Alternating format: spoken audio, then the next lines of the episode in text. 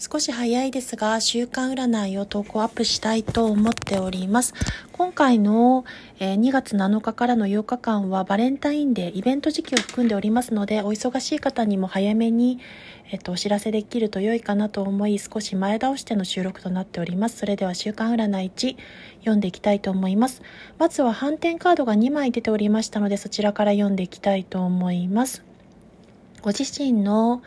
不安定さ、移ろいやすさ、憂鬱さといったものが解放に向かい解除されていく、ご自身の痛みが切り取られていく状況下です。そして、ですが、その反面で、一方では、ご自身が自分を保身するために相手を打ち負かしてまで勝利しないこととこちらで逆位置カードで暗示されております。それでは状況、結果、未来とそちらを踏まえて読んでいきたいと思います。変化し続ける区切りの時期に来ており、これからステージ以降のある時ですが、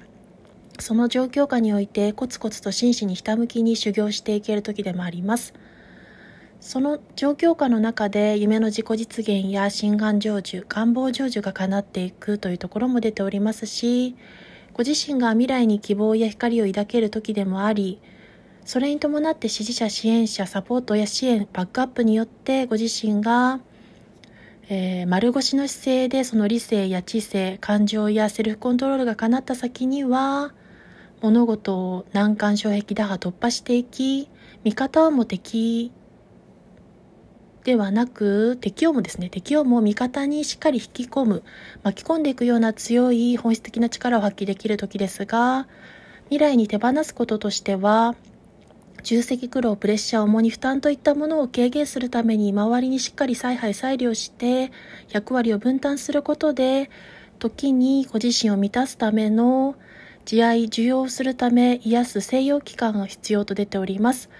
それによって回復完了を迎えることで栄光にひた走っていけるような充電期間も必要と出てまいりました。